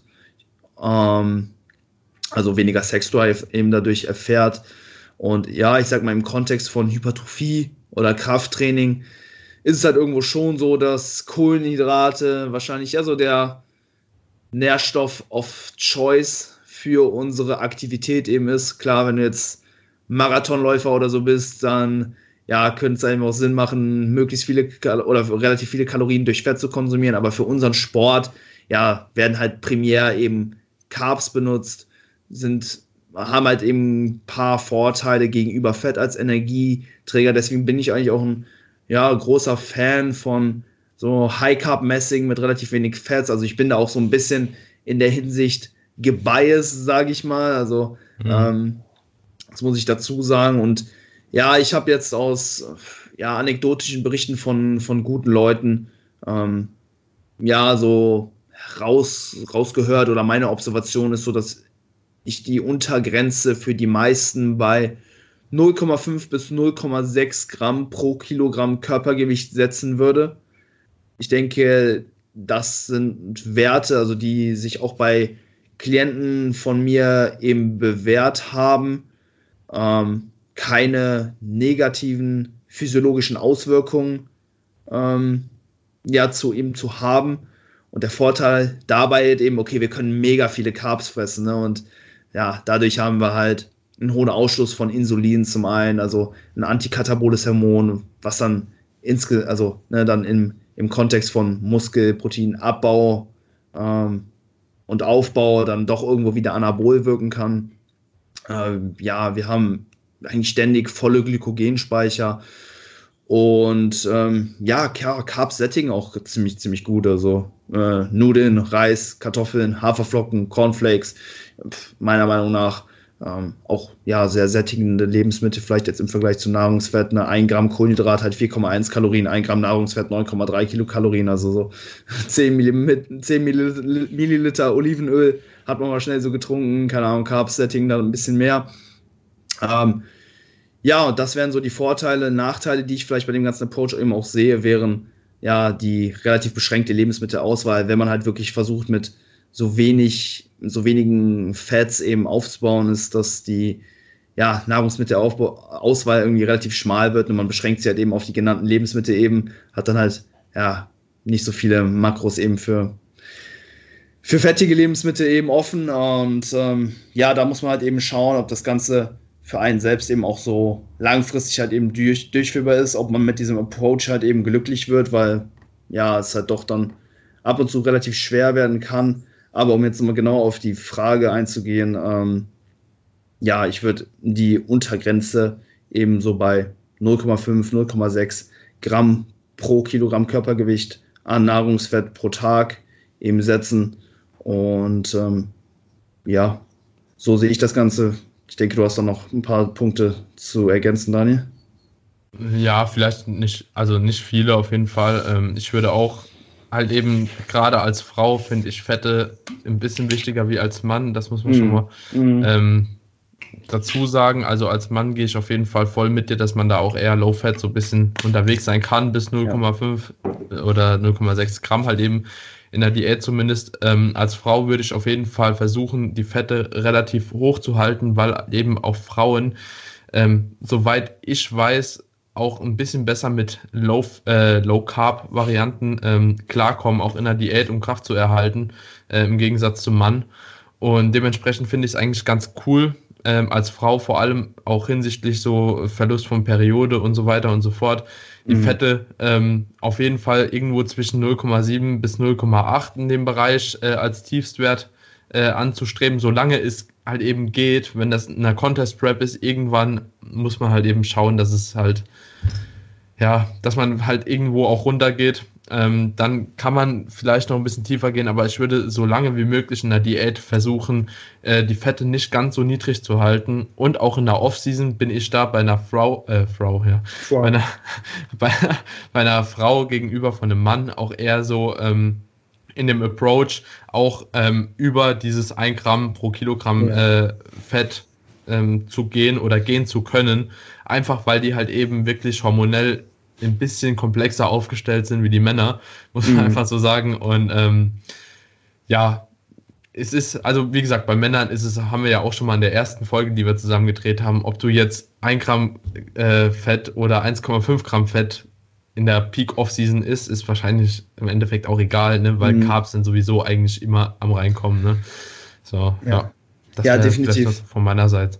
Ja, sehr, sehr, sehr gute Punkte, die du nochmal aufgegriffen hast. Nee, würde ich genauso sehen. Vor allen Dingen, dass, ähm, ja, bei Frauen, da mache ich, mach ich das mit Klienten zum Beispiel auch so, dass ich das Fett doch etwas weiter höher oder etwas höher ansehe als bei Männern. Und ähm, ja, im, im Aufbau ist es auch eigentlich ein ganz cooles Tool, wenn es halt eben schwer wird, die Kalorien reinzubekommen. Wenn der Athlet schon sagt, boah, ich habe gar keinen Hunger, ähm, krieg kaum noch die Kalorien ein, dann sage ich nicht, hey, 50 Gramm Carbs mehr, sondern da gehen wir da vielleicht hin und erhöhen ein bisschen mehr die Fats. Kann man halt noch ein bisschen Eis, Schokolade am Abend essen, einfach um ähm, ja, auf die Kalorien zu kommen und ja, man macht sich das Leben somit auch ein bisschen einfacher. Also insgesamt, also all in all würde ich schon so sagen, dass so 0,6 bis ja. 1 Gramm pro Kilogramm Körpergewicht doch eine ziemlich gute Range sind. Ja. Eben hatte ich mich halt eben nur so auf ja, dieses High Carb Messing ja. auf diesen High-Cup-Messing-Approach irgendwo beschränkt, aber ähm, ich denke, alles in dieser Range funktioniert enorm gut. Also es wird jetzt keinen Tag- und Nachtunterschied machen. Vielleicht eben, es gibt halt eben ne, diese ähm, theoretischen Vorteile, die halt eben auf dem Papier da sind, ne, äh, Carbs versus Fats, aber wie viel das dann im Endeffekt ausmacht, vermutlich nicht allzu viel. Ja. Von daher ja. ähm, ja, bei, alles cool. Bei, bei, Fetten war auch noch so ein Punkt, den ich für mich selbst, glaube ich, gelernt habe. dass, ähm, also wir sagen ja auch immer, ja, if it's to macros und so ist eigentlich ein cooler Approach, aber mhm. bei Fetten ähm, bin ich der Meinung, dass nur weil du halt eben 3 Gramm Omega-3 am Tag irgendwie supplementierst, äh, du nicht trotzdem davon profitieren kannst, wenn du halt eben äh, auf deine Fettquellen weiterhin achtest, ja, dass du mhm. vielleicht äh, ein bisschen mehr mit Eier machst, ein bisschen mehr mit Avocado machst und so weiter und so fort, dass du da trotzdem noch relativ gute Fettquellen nimmst, im Gegensatz zu was weiß ich, irgendwelchen Transfetten ja. oder äh, Fettquellen, die halt ein bisschen, ja, nicht so hochwertig auf jeden Fall sind. Ne? Also da habe ich gefühlt, aber das ist jetzt wirklich nur mein Gefühl ähm, aus der vergangenen Saison und aber auch aus der Offseason, seitdem ich mehr darauf achte, ähm, gute Fette in Klammern zu konsumieren, mhm. ähm, läuft es hormonell, glaube ich, bei mir ein bisschen besser. Ich habe es mhm. leider zu selten messbar gemacht, aber wenn ich jetzt die Blutbilder, ich habe ein Blutbild, das geht 1,2 Jahre, ne? So, ich hatte jetzt zweieinhalb Jahre Offseason circa und das eine war in der Mitte und das andere war am Ende. Meine Blutwerte waren am Ende deutlich besser wie in der Mitte. Ja, also ich mhm. war in der Mitte auch schon äh, am unteren Ende der normalen Range und mhm. jetzt auf jeden Fall tendenziell bei den meisten Sachen ein bisschen oben drüber. Ob das jetzt am steigenden KFA liegt, weil ich habe seitdem auch safe nochmal 10 Kilo zugenommen, oder halt eben auch an der etwas abgewandelten Ernährung, weil damals habe ich halt eben nur äh, über den Tag so ein bisschen gegessen, weißt du, und dann abends halt eben immer am meisten. Mhm. Und, und jetzt habe ich das halt eben so ein bisschen geändert und habe halt über den Tag auch schon mehr gesunde Fette in Klammern gegessen und versucht ein bisschen ähm, ja, Nahrungsquellen auf jeden Fall zu nehmen, die halt besser oder als besser gelten. Ähm, und seitdem wurde es halt irgendwo besser. Ich weiß nur nicht genau, woran es gelegen hat. Werde ich auf jeden ja. Fall aber jetzt auch nächste Offseason nochmal beobachten. Ja, hey, cooler, cooler anekdotischer Bericht. Ähm, ist auf jeden Fall ja ziemlich interessant, das von dir, von dir zu hören. Klar, muss man natürlich immer unterscheiden, ne? Korrelation und Kausalität. Ja, ja. Äh, ob das jetzt wirklich ne, der entscheidende ja. Faktor war, der dann dazu geführt hat, ist halt eben ja nicht ganz klar. Aber ähm, ja, sein. ich denke, es spricht auf jeden Fall nichts dagegen, ähm, quote unquote, gute Fette äh, in, seine, in seine Ernährung mh, mm, mit einzubauen ist. Ne? Mhm. Ich denke, dass man ja mit ähm, Omega-3-Fettsäuren und ich sag mal und, und, und relativ wenig Transfetten ja, schon relativ viel richtig, richtig ja. macht. Ob, ob das Verhältnis zwischen gesättigten und ungesättigten Fettsäuren dann nochmal einen enormen Unterschied macht. Ja. Ah, recht spekulativ, ich weiß es auch nicht. Ist wirklich mega spekulativ, aber zum Beispiel, ich habe äh, in der Zeit, weiß ich auch noch, von dem ersten Bluttest habe ich halt jeden Tag so mindestens ein halbes Cremissimo gefressen. Oder halt eben auch ein ganzes so, ne? Ja. Und das nimmt dann halt eben schon knapp 50, ja, nee, mehr, mehr Prozent von deinem Gesamtfett am Tag ein. Und ob das jetzt so das Beste ist für meinen Körper halt, das weiß ich jetzt auch nicht, ne? Mhm. So, ja, keine Ahnung. Aber wie gesagt, rein ja. spekulativ das Ganze ja. jetzt so. Das war nur so eine kleine Geschichte aus meinem Leben. Ja, auf jeden Fall. Hey, und ist ja, ist ja, ist ja auch absolut, ähm, absolut cool, weil du hast ja auch ähm, die Messwerte gehabt schwierig wird es halt immer, wenn dann jemand sagt, ach, ich, ich fühle mich dann auf einmal besser. So, ja. wie, wie, wie machst du das messbar, dass du dich jetzt besser, ja, kann man nicht irgendwo schon, ist ein subjektiver so Marker. so, so, so, wie sowieso als Sportler, mega, auch mit Hormonwerten und so oder mit Blutwerten ist das so schwer messbar zu machen, weil, okay, du befindest dich in Woche 5, bist komplett am Ausrasten, bist eigentlich mit deinem Leben fertig des Todes. So, ja. und dann gehst du, äh, nach der ersten Woche, wenn die ganze Ermüdung auch von Woche 5 jetzt irgendwann mal verarbeitet mhm. worden ist oder so, misst mhm. deine Hormonwerte, weißt du, hast vielleicht die Nacht vorher besser gepennt. So. Ja, definitiv. Blut- und Hormonwerte, die werden komplett unterschiedlich sein, da bin ich mir ja. ziemlich sicher. Also, ja. und ja, geht dir eigentlich, aber du befindest dich ja trotzdem in der gleichen Lebenssituation so. Ne? Richtig. Ne? Nur halt ja. Ja, es fließen halt einfach so viele Einfluss, Einflussfaktoren eben auf uns ein, sodass es halt immer sch relativ schwer ist, ein, ein, gewisses Ergebnis auf einen Faktor zurückzuführen. Man mhm. kann halt nicht sagen, so es lag jetzt genau daran, weil das immer ein Zusammenspiel aus mehreren, ja. mehreren Dingen halt ist. Ne, deswegen, ja, ja, aber ich denke, wir haben die äh, Frage dann noch soweit ziemlich gut beantwortet. Auf jeden ja. Fall cool, dass du da nochmal so eine kleine Case Study äh, ja, selber mit reingebracht hast. Auf jeden Fall, denke ich, ganz interessant für die Zuhörer. Ja, ich würde mir die Frage hier von Marco aussuchen. Das ist eine Trainingsfrage.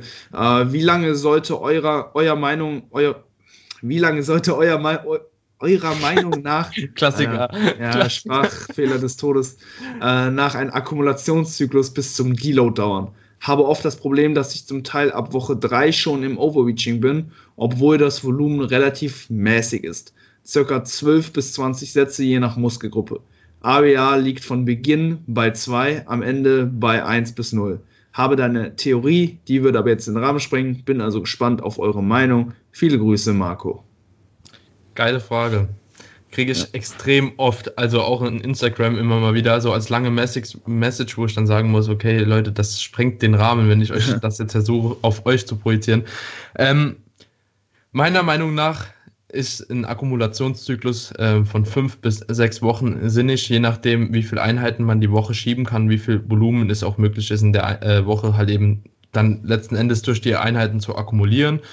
Ähm, wenn jemand nur drei Einheiten machen kann und das halt eben auch wirklich fix ist, weil er halt eben so viel zu tun hat, dass es einfach nicht anders möglich ist und dann halt eben nicht ganz so viel Volumen auch akkumulieren kann wie jemand anderes, der halt eben die Möglichkeit hat, sechsmal die Woche zu gehen, dann würde ich auf jeden Fall ähm, gucken, dass ich irgendwo ein GK-Training mache und ähm, schauen, ähm, ja, vielleicht den Akkumulationszyklus sechs Wochen, gegebenenfalls sogar sieben Wochen, je nachdem, wie fertig der halt eben ist, mhm. äh, machen zu können. Und ansonsten würde ich auf jeden Fall sagen, vier Wochen, also ab fünf, mindest, also ab vier bis fünf Trainingseinheiten pro Woche, ähm, ja, vier Wochen und eine Deload-Woche dann ähm, oder gegebenenfalls fünf und sechs. Ne? Aber ich bin mhm. eigentlich so für den Approach, weniger ist manchmal ein bisschen mehr, wenn das gut äh, vom Volumen abgestimmt ist. Ne? Also mit vier Einheiten pro Woche bin ich der Meinung, kannst du in der Regel auch schon mit vier Wochen plus eine Deload-Woche gut zurechtkommen. Mhm.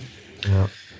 Ja, also ich stimme dir da auf jeden Fall, was die durchschnittliche Dauer angeht, zu. Ich sehe auch irgendwo den Sweet Spot so bei vier bis sechs Akkumulationswochen für die meisten. Ja gibt es Personen, die weniger oder mehr machen können oder sollten. Definitiv. Ich denke, ja. das ist stark abhängig vom Fortschrittsgrad. Ja. Ich sag mal, je fortgeschrittener wir werden, desto mehr müssen wir investieren, um weiter Fortschritte zu machen. Wir müssen näher an unseren regenerativen Kapazitäten eben trainieren. Und dementsprechend kann es durchaus sein, dass ja, du vielleicht in deinem produktiven Trainingsfenster nur drei Wochen trainieren kannst, bevor die Ermüdung so hoch ist, dass du den Deload benötigst. Also das könnte in der Theorie durchaus der Fall sein. Ist es jetzt bei dir, Marco, der Fall? I don't know. Ich ne, habe da jetzt relativ wenig eben Daten zu dir, um das jetzt genau bewerten mhm. zu können. Aber ich habe jetzt auch schon mit, äh, mit, mit zum Beispiel Dr. Eric Helms drüber gesprochen. Er hat gesagt, hey, alles zwischen ich glaube, drei und zwölf Wochen funktioniert. Fand ich äh, erstmal auch ja, sehr interessant. Ne, ich arbeite mit den meisten meiner Klienten eben in der Range von vier bis acht Wochen.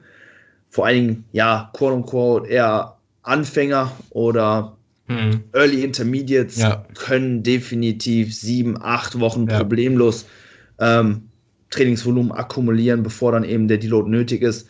Hingegen jemand enorm fortgeschrittenes könnte vielleicht auch eben schon nach drei Wochen vom Deload profitieren. Ähm, zum Beispiel Valentin Tambosi macht es, glaube ich, auch so, dass er mit seinen Klienten drei Wochen Akkumulation, eine Woche Deload fährt. Du hast dich ja auch letztens äh, mit mhm. ihm bei dir auf dem Podcast unterhalten. Finde ich auch ja, eine sehr ähm, interessante Herangehensweise. Deswegen würde ich sagen, hey, solange du in diesen drei Wochen oder in solange du halt wirklich messbaren Progress erzielst und damit gut fährst, ist es, denke ich, in Ordnung, eben nach drei Wochen auch schon wieder zu deloaden.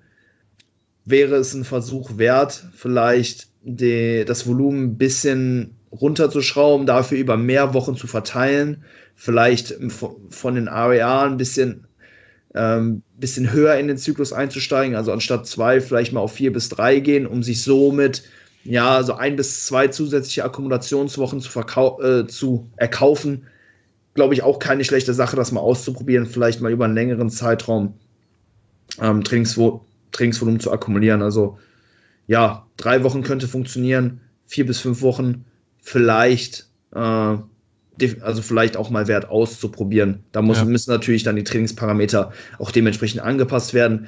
Ansonsten äh, eine Möglichkeit, die dir natürlich immer zusteht, ist, deine Regenerationskapazitäten zu verbessern. Versuchen mehr zu schlafen, wenn das möglich ist, dass du vielleicht von durchschnittlich sechs Stunden mal ja auf sieben hochgehst.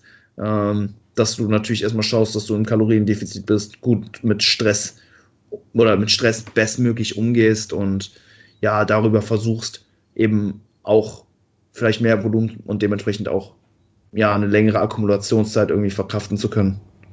Ja, also mir ist auch noch dazu gekommen, es ist auch, für mich stellt sich immer die Frage, wie er oder wie jemand auf die 12 bis 20 Sätze kommt und wo er sich, äh, also wie er darauf kommt, wo er sich dann letzten Endes dann einsiedelt. Mhm. Weil zwischen 12 Sätzen und 20 Sätzen, ähm, je nach Übungsauswahl, ist ein richtig großer Unterschied. Also ja. ähm, 12 Sätze Quads äh, zu trainieren mit äh, zweimal vier Sätzen Kniebeuge und einmal Beinstrecker oder halt eben äh, 15 Sätze Kniebeuge und einmal Beinstrecker, halt eben fünf Sätze, das ist ein Riesenunterschied. Mm. So, ähm, auch gerade was die zentrale Ermüdung irgendwo an, anbelangt, weil es einfach sau anstrengend ist.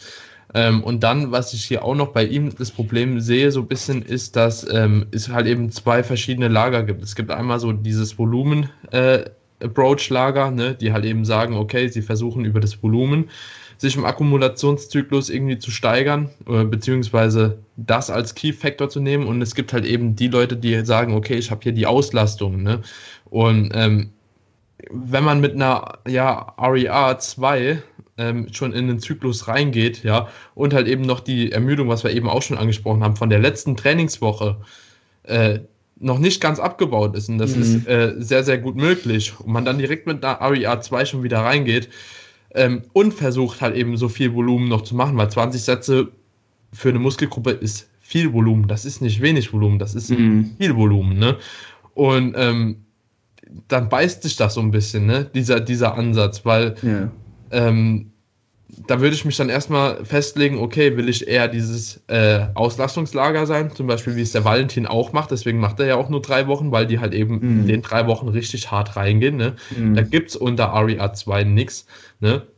Oder bist du halt eben dieses äh, Volumenlager, die halt eben versuchen mit einer etwas niedrigeren Auslastung über einen gewissen Zeitverlauf halt eben mehr Volumen zu akkumulieren. Ne? Und die REA halt eben angepasst hochzuschrauben. Ne?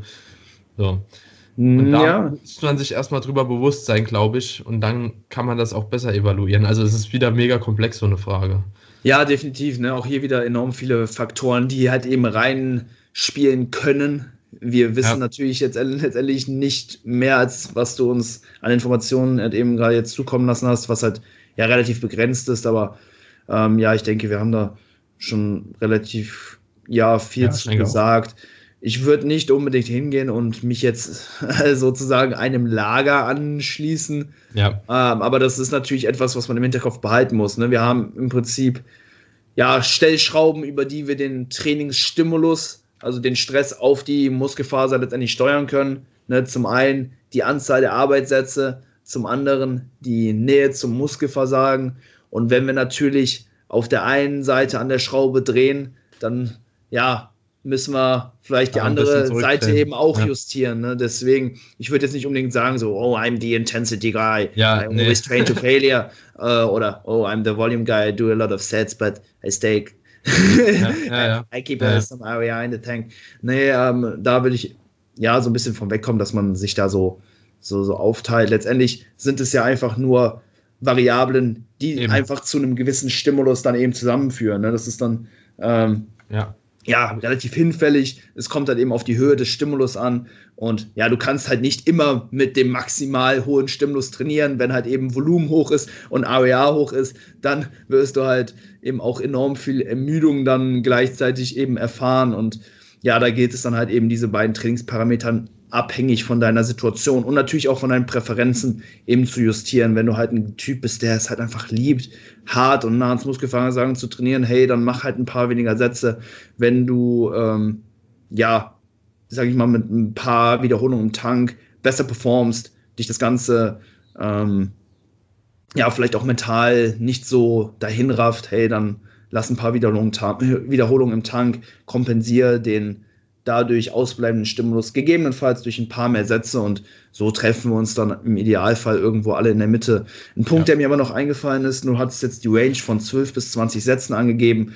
Wenn du jetzt wirklich hingehst und in Woche 1 dann mit 12 Sätzen pro Muskelgruppe startest, Woche, Woche 2 dann 16 Sätze und Woche 3 dann deine 20 Sätze absolvierst, dann sind das natürlich in immense Sprünge von Woche zu mhm. Woche. Ja. Und ich bin kein großer Fan, diese Sprünge so groß ausfallen zu lassen. Daher, ja, vielleicht mein Vorschlag für dich oder etwas, worüber du einfach nachdenken könntest, diese Sprünge etwas kleiner zu gestalten. Geh vielleicht in Woche 1 dann eben mit 12 oder vielleicht sogar mal mit 10 Sätzen ne, einfach mal hin, probier das Ganze aus und versuch, ähm, ja, darüber vielleicht ein bisschen länger zu akkumulieren. Ich meine, ich denke mal, du bist halt mit den Ergebnissen vielleicht nicht ganz so zufrieden, sonst hättest du die Frage vermutlich eben auch nicht gestellt. Also du stellst ja das, äh, das, das Overreaching in Woche 3 als Problem dar. Von daher gehe ich mal davon aus, dass es halt eben nicht zu den gewünschten Ergebnissen geführt hat. Von daher versuch mal mit vielleicht ein bisschen weniger einzusteigen und oder die Sprünge von Woche zu Woche nicht so groß ausfallen zu lassen. Also geh dann vielleicht zum Beispiel mit 10 bis 12 Sätzen rein, dann machst du in Woche 2 12 bis 14, Woche 3 von mir aus 14 bis 16 und dann Woche 4 16 bis 18 und dann hättest du eine zusätzliche Akkumulationswoche um, ähm, und ja, potenziell vielleicht auch mehr Gains. Ja. Cool. Hey, Daniel, wir sind jetzt schon eine Stunde fünf in. Einen packen wir noch, oder? Packen wir noch eine, komm, let's ja. go, such dir eine aus. Vielleicht machen wir die so im, Web, im Rapid-Fire-Style, wenn das irgendwie funktioniert mit uns beiden, weil wir ja doch irgendwie dann doch nochmal einiges zu sagen zu haben. Also hier ist auf jeden Fall die eine Frage, die können wir uns ja schon mal sparen. Wie schwer sollte man trainieren? REA haben wir, denke ich, gerade auch recht gut beantwortet schon. Ja. Ähm, ich finde die eigentlich noch recht interessant. Wie sind klassische Ups mhm. and Downs in einer Prep und wie geht man damit um? Espresso Ghetto. Yes. Er stellt immer Fragen, man. Ja, so ein paar ja, Leute hey. sind immer bekannt, ne? Ähm, hey, mega gute Frage, die habe ich mir auch ausgeguckt. Ähm, ich wäre übelst gespannt auf deinen Take dazu, ja. weil du da wahrscheinlich schon ein bisschen mehr Erfahrung gemacht hast als ich, deswegen würde ich mir das Ganze einfach mal anhören. Ja, also, ähm, ist, boah, wie sind klasse Ups und Downs in der Prep? Also, ich denke, die Klassiker kennst du aber auch, ne? Also hast du auch schon erlebt, jeder, der mal eine Prep gemacht hat, äh, erlebt sie halt ein bisschen mehr oder weniger. Also ein klassisches, von klassischen Ups kann man eigentlich gar nicht sprechen, weil man sowieso nichts mehr fühlt. Ähm, man kann sich vielleicht irgendwie einreden, dass die Form immer besser wird und man hier und da immer mal einen kleinen Cut mehr sieht und vielleicht die Trainingsleistung auch irgendwo noch halten kann. Also ich glaube, das sind die einzigsten großen Ups, die man so wirklich in der Prep hat, mit vielleicht, wenn mal ein Deload, Diet Break oder ein Refeed äh, reingeklatscht kommt. Aber ansonsten ist eine Prep grundlegend schon mit sehr viel Downs bis zum Wettkampftag per se ähm, ja, verbunden ähm, der Wettkampftag ist halt eben so ein großes Ab und dass man das halt eben erreicht hat, was man erreichen wollte, ist, glaube ich, so. Das ist zwar nur ein Tag, ein paar Stunden, aber, aber das ist so, die, das überwiegt eigentlich die ganze Prep für mich. Also das war, du stehst auf der Bühne, du kannst präsentieren, was du gemacht hast, du hast was erreicht, was andere nicht erreicht haben, du bist stolz auf dich selbst und ähm, auch mental, was du halt in dieser ganzen Zeit halt geschafft hast, geleistet mhm. hast, ähm, das ist halt einfach wirklich auch wieder so ein Learning fürs Leben und ich finde, das überwiegt halt fast alle Downs. Ne? Aber man kann nicht sagen, dass die Downs halt eben gering sind, muss man ganz ehrlich so festhalten. Jetzt bei mir zum Beispiel in der ersten, in dem ersten Prep-Cycle, jetzt äh, mal abgesehen von diesem ganzen Corona-Zeugs und was halt eben sonst noch immer so komische Sachen aktuell anfallen. Aber jetzt hatte ich zum Beispiel noch gar kein Problem. Ich habe jetzt nächste Woche ähm, Deload, Diet Break, so und mir geht's halt noch voll gut. Ich habe keine Übung, wo ich irgendwie von Kraftwerten krass eingesunken bin. Ich konnte teilweise weiter progressiv trainieren und so macht's halt eben noch mega Spaß, ne? Mhm. Am Anfang. Jetzt hast du halt eben immer wieder so ein paar Tage, wo zumindest bei mir der Kreislauf halt so ein bisschen spinnt. Ähm, man einfach ein bisschen lethargischer ist, ein bisschen müder. Ähm, man ist so ein bisschen antriebslos. Man kommt auch im Training nicht so richtig rein, so, ne? Mhm. Ähm, aber das sind halt bislang oder am Anfang von der Prep immer recht wenige Tage. Also, und diese Tage, die häufen sich halt irgendwann. Ne? Also die mhm. häufen sich, häufen sich, häufen sich. Und hier kann ich auch nochmal ein krasses ähm, Shoutout an Patrick Teutsch geben der hat ein Video gemacht über ähm, die Fakten, was in der Contest Prep alles passiert und womit man rechnen muss. Also, mhm. wen das Thema richtig interessiert, der sollte auf jeden Fall das Video mal abchecken. Er ist von Inkontinenz über ähm, wirklich Hormonschwankungen, Libidoverlust und so weiter und so fort auf alle Punkte eingegangen fünf Tage nicht kacken können und so weiter und so fort. Halt, ähm, was halt alles so passieren kann, wenn man halt lange Zeit irgendwie so hypokalorisch ist. Mhm. Und ähm, ja, eine wichtige Komponente für mich ist noch die soziale Komponente auf jeden Fall. Ähm, da weiß ich nicht mehr ganz, wie er darauf eingegangen ist, aber für mich ist es auf jeden Fall auch am Ende der Prep äh, schon ein ziemlich krasser Einschnitt in meine soziale Kontakte und mein soziales Umfeld gewesen. Mhm. Ähm, Gerade so äh, Beziehungen etc. Ähm, mit dem Libido-Verlust und so, das ist halt schon auch nicht unbedingt so einfach zu handeln, vor allem nee. wenn man am Anfang von einer Beziehung ist. Ähm, also bei jedem, der in so einer Lage steckt, klärt das vorher ausreichend mit eurem mm. Partner ab und macht ihm auch immer wieder bewusst und zwar immer wieder, was wirklich passiert. So, weil wenn das dann eintrifft, kommt man erstmal nicht drauf klar. So, ne? Mm. Weil was ist gerade los halt so, ne? Und ähm, ihr wisst das für euch, weil ihr euch damit beschäftigt habt, aber der Partner eventuell nicht. Oder kann es halt eben auch so nicht glauben, weil es ist halt nicht normal bei uns im Alter, dass irgendein Kerl zum Beispiel irgendwie keine Libido mehr hat, während jeder andere rattig irgendwo yeah, rumgeiert, yeah. so, weißt du, und irgendwie schon so äh, Insta-Partys veranstaltet, so wer als nächstes irgendwie flachgelegt werden könnte, so auf die Art, weißt du. Ähm, ist halt dann in dem Moment ganz komisch. Ne? Ja. Und auch ähm, gerade so, wenn man noch zu Hause wohnt, sollte man ein bisschen Rücksicht auf die Eltern und äh, Familie geben, weil man wird halt schon echt zum Penner, so teilweise. Voll. Nicht immer, aber es gibt halt Phasen, da kommst du aus dem Training, hast einfach nur Hunger, da fehlt ein Stück Käse aus dem Kühlschrank und denkst nur so, what the fuck, wer hat mein mm. Kackkäse geholt, Alter? So. wer hat mein Käse?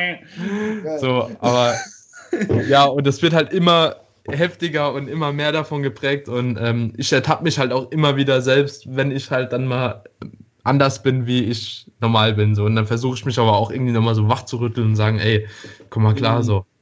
Ja, das, ey, du, du hast so viele gute Punkte genannt und da würde ich gerne auch noch ein paar Worte zu verlieren. Also, ja, erstmal so die, die, dieser Zustand, in dem man sich befindet, der kommt natürlich auch so ein bisschen schleichend über die Zeit und man ist halt einfach in, die, in, in der Prep einfach enorm fokussiert auf sein Ziel und agiert wie so ein Roboter, der eigentlich kaum Gefühle eben zulässt. Dementsprechend, also war es zumindest bei mir so, dass ich gar nicht gemerkt habe, wie ich mich so schleichend immer so ein bisschen verändert habe. Und ich habe halt ja. immer gedacht, hey, ist doch alles cool, ich bin doch ganz normal und habe dann auch ne, ja. dementsprechend äh, ja so gedacht, dass alles soweit passt. Meine Freundin zum Beispiel hat es halt eben anders empfunden. Und ja, die Situation, die du eben ähm, genannt hast, die kennt, glaube ich, jeder. So, man kommt eben richtig ermüdet vom Training nach Hause, hat halt Hunger und bereitet dann irgendwie sein Essen in der Küche äh, vor. Und ja, wenn dann halt eben ja, Personen irgendwie dabei sind, die einem nahestehen,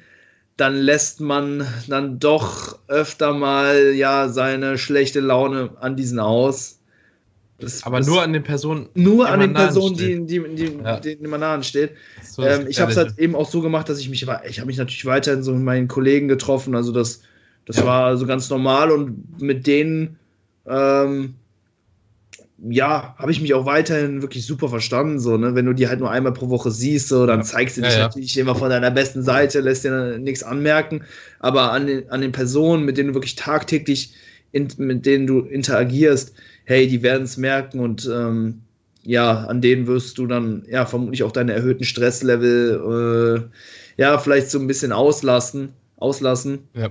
Das ähm, ja war zumindest das, was ich so in meiner Prep eben als negativen Punkt eben erfahren habe, ähm, als so da, als so kleines Down. Aber die Ups, ähm, ja, sind doch sehr, sehr krass. Also Sonst würd, würde man es vermutlich nicht machen. Du bist halt ne, wie so ein Superheld in deinem eigenen Film, der ähm, sich selbst systematisch dem Hungertod näher bringt. es ist halt voll, voll das, ja, voll der Film einfach, ja. ne? Durch, ja. Durchlebst jeden Tag und hast dann eben deine, deine Quests, die du erfüllen musst, ne? Und das sind dann deine Daily Quests so und am Ende des Tages kannst du das abhaken und du weißt, alles geht in die richtige Richtung. Am nächsten Morgen wachst du auf und Du hast wieder so kleine neue Gadgets freigeschaltet, siehst hier an der Schulter nochmal so eine kleine Ader, die, die Bauchmuskeln wurden wieder freier und du ja bekommst dann oder erfährst dann schon so ein bisschen Erfüllung eben durch dein objektives Erscheinungsbild. Ne, mhm. ist natürlich jetzt ähm, ja nicht unbedingt das Beste, ähm, sich nur durch seinen Körper zu identifizieren, aber hey, es ist natürlich etwas, was äh, ja einen in der Zeit stark beschäftigt, ne? seine. Optik, ganz klar. Und wenn man halt sieht, dass sich diese tagtäglich verbessert und sich die, ein, äh, die Arbeit, die man reinsteckt, eben auch auszahlt, dann ist es ein ziemlich, ziemlich cooler Grind, den man ja. so irgendwo durchziehen kann. Also es gibt, du hast halt dann wirklich jeden Tag einfach deine, dein, deinen Sinn und Zweck. Also du siehst wirklich jeden Tag als, als ähm, Tool, um, um, um besser zu werden, um Fortschritt zu machen es, es, es macht schon auf jeden Fall Spaß. Und ja, was ich halt auch so erfahren habe, ist, dass du halt deutlich mehr Aufmerksamkeit bekommst. Zum einen auf, die, auf den sozialen Medien, wenn du halt eben shredded bist. Auch hier ne, nichts, äh, was mir enorm wichtig wäre, aber doch irgendwo ein Nebeneffekt von dem Ganzen. Ne, dass äh, Leute dir schreiben und dir sagen, hey, stabile Form und ja, einfach auch interessiert an dir und deiner Situation irgendwo sind. Und ich weiß nicht, ich habe es als was Positives empfunden. Nichts, was ich jetzt ständig brauche, aber mhm. doch eigentlich ein nettes, nettes, ähm, ein netter Nebeneffekt. So ein mhm. kleines, kleines Ab, so dass ja, sich die Welt dann in der Zeit doch ein bisschen mehr irgendwie um, um dich dreht. Das ist natürlich ab und an mal was, was, was ganz Cooles. Ähm, mhm. ne, soll jetzt irgendwie nicht selbstverliebt und egozentrisch oder so, ähm, so sein, äh, so dargestellt werden, aber es sind halt Dinge, die, die passieren und das kann man potenziell als etwas Positives aufnehmen. Man sollte aber dann sich natürlich nicht zu sehr da so ein bisschen reinsteigern, aber zumindest so die Ups, die ich so erfahren habe. Mhm. Ja. Ich denke, viel mehr gibt es auch nicht. Cool. Die, die Form, die kannst du ja eh nicht so richtig genießen, weil du halt eben einfach ja allgemein abgefuckter bist. So, ne? Und mhm. vor allem bist du auch oft leer und irgendwie mhm. fühlt sich dann einfach so dünn und also klar ist es mal cool, wenn du im Training mal wirklich einen guten Tag hast, mal einen Pump erwischst, so vielleicht auch im Deload Diet Break oder danach auch noch ins Training gehst und denkst, boah, krass. Mhm. Ja, aber es ist halt schon sehr selten, dass man sich darüber freut. Ne? Oftmals geht es einem zu langsam und oftmals denkt man, okay, man ist irgendwie vielleicht so ein bisschen hinten dran oder könnte noch mehr gehen und ähm, dementsprechend kann man es halt eben schlecht genießen, sowas. Aber ja, ich denke. Sehr, sehr typabhängig auch, ne? ja, wie du ja. halt damit umgehst. Ne? Viele werden dann immer Selbstzweifel an den Tag legen, sagen, ach, das reicht nicht, ich muss besser werden. Äh, aber ich bin zumindest so, so ein Typ, so, so, ein, so ein lockerer Guy, irgendwie so, es hätte noch immer Jodjan, sagt man hier in Köln, ne? mhm. es hätte, hätte noch immer gut gegangen. Und äh, ja, dementsprechend auch so mein Approach. So, ich freue mich dann so über die täglichen Verbesserungen. Klar gibt es dann eben auch ne, das Individuum, das dann mental irgendwie so aufgestellt ist, dass es dann eher ja so die mh, hm, ja die negativen Seiten irgendwo sieht. So, hey, ich bin flach, äh, ich äh, habe nicht genug Muskeln, ich äh, die anderen werden am Wettkampftag besser aussehen. Ich werde es nicht rechtzeitig schaffen. Ich muss ja. schneller diäten. So, das sind natürlich dann auch, ja, so negativ assoziierte Gedanken.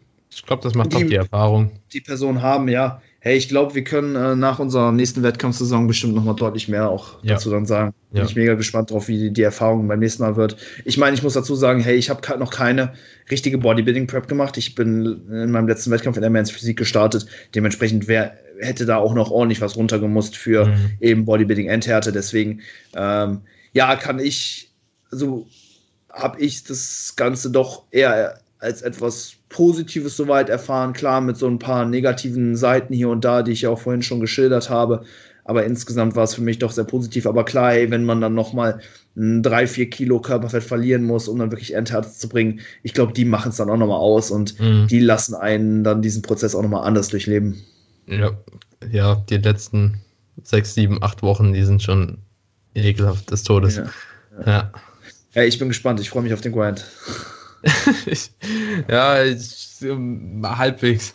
Kommst du noch rein? Ich glaube, ja, ist am ja. Anfang so ein bisschen so gemächlich, aber dann irgendwann nimmst du Fahrt auf. Ja, ja, es wird auch schon immer mehr. Also ich habe auch gemerkt, so ich habe zum Beispiel auch am Anfang, ich war unentschlossen, ganz ehrlich. Man sagt ja immer so, du musst einen Wettkampf richtig wollen, so du musst es mhm. wollen und du musst dich auch in dem Jahr sicher sein und dies und das so.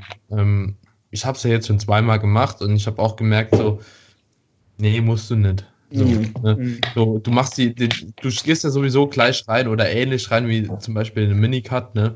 Ähm, dass du erstmal relativ aggressiv, relativ aggressiv, also ich gehe jetzt mit 1500 Kalorien Defizit rein, aber ähm, einfach ein Prozent erstmal anstreben, so, ne, in dem, wenn du das entsprechende Körperfettanteil hast oder den entsprechenden Körperfettanteil und dann, ja, du merkst, okay, du wirst langsam freier, so, du informierst dich mehr und dies und das und jenes so und ja, und jetzt läuft es langsam so. In fünf Wochen jetzt rum, jetzt sehe ich meine Apps nochmal komplett so, habe die ersten Querstreifen auf dem Trizep und Quad und so und dann, mhm. ja, macht es halt auch nochmal Bock weiterzumachen halt, ne.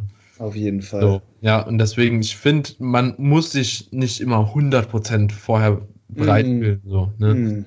Ja. Vieles kommt, denke ich, dann mit der Zeit. Ja. Wenn man dann halt eben sieht, was eine Diät dann auch wieder eben für Auswirkungen hat. Ja. Auch erstmal auf das Wohlbefinden und dann natürlich auch auf den Look. Und ähm, ja. ja, klar, irgendwann kommt dann natürlich auch wieder die Phase, wo man sich dann denkt, so, nee, ich habe gerade gar keinen Bock mehr drauf und gerade ist alles nur scheiße, aber da ja, investiert man natürlich dann seine Willenskraft, um dann eben durch, dann durch, diesen, durch diese Phase dann durchzukommen und dann kommt man halt eben auch an sein Ziel. Also man muss mhm. jetzt nicht unbedingt vor der Prep schon, weiß ich nicht. Ja, ja, ja. Ja, so wie ja. du gesagt hast, so, es muss eigentlich so unnormal in den Fingern jucken, dass man, ja, es ist auch irgendwo wieder übelst ja. individuell. Mega, mega. Aber ich sehe es genauso wie du, also dass man jetzt eigentlich nicht so Bock auf dieses systematische Hungern hat. Also man hat Lust auf die Herausforderungen, auf, auf, auf die Zeit, auf den Prozess, aber jetzt nicht so auf, ja, ja alles, was, was ja. dazu gehört. Es ist schwer, irgendwie ja. so greifbar zu machen, aber ich verstehe, was du meinst. Ja. Cool, hey Daniel, ähm, vielen Dank, dass du heute hier warst. Es war eine sehr coole Episode. Ich denke, das wird den ja, Leuten enorm weiterhelfen, eben auch zu dieser Zeit. Hast du vielleicht noch einen, einen Track für uns, den wir auf die Hypertrophy Cast Playlist draufpacken können, jetzt für ein, für ein gutes Homeworkout. Hast, hast du, weißt du noch, welchen ich als erstes reingehauen hatte? Ja, warte mal, beim letzten Mal, das war, äh, du hattest äh, Rock von Skillet, glaube ich, Hero, war das richtig? Dann auf jeden Fall von Trapped Headstrong. Okay, okay. Headstrong, I take you on. Ja, genau. To take on anyone. Ja, ja. Das ist schon ziemlich ja, geil. Gut. Ja, ist cool. Schreibe ich mir auf. Boah. Aber ich komme mit irgendwie wieder, wieder mit Deutschrap, glaube ich. Hm. Ich nehme von Hemshow Risiko. Kennst du Hemshow? Mhm. Ja, ich, ich, ich, ich habe ich hab ja eine eigene äh, Playlist auf Spotify, yeah. die KBK Coaching auf die oh, nice. Playlist. Okay, okay. So, und das ist eigentlich nur so richtig asozialer Deutschrap drin. So.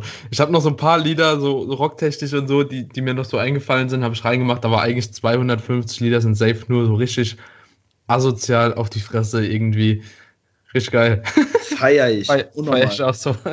Vor allem Training halt geht echt gut. Mega, Mann. Ich war früher übelster Deutschrap-Fan, also als ich noch voll jung war, keine Ahnung, so mit zwölf, habe ich halt Bushido übelst viel gehört, so er ist guter Junge damals dann hat sich das Ganze ja so ein bisschen verlaufen und jetzt bin ich wieder voll drin. Also ja, also ich weiß nicht, ich habe gerade ich habe ich hab auch so irgendwie früher halt angefangen und ich habe halt schon recht früh gemerkt, umso asozialer, umso geiler. Ja, so, ja, ja. So, da kam ich irgendwann auf Saphir. Oh ja. Ähm, oder AK außer Kontrolle, so die ersten Lieder, so, so Panzerknacker und so, die sind halt schon echt richtig krass assi und das macht echt Spaß zu hören. Mir macht es auch Spaß. Oder von 18 Karat, äh, der, die alten Lieder so, was soll's und so. Mhm. Oder ja, das, das, macht einfach mehr Bock. Ich finde es auch nice. ja, hey, checkt auf jeden Fall äh, dann die Playlist ab.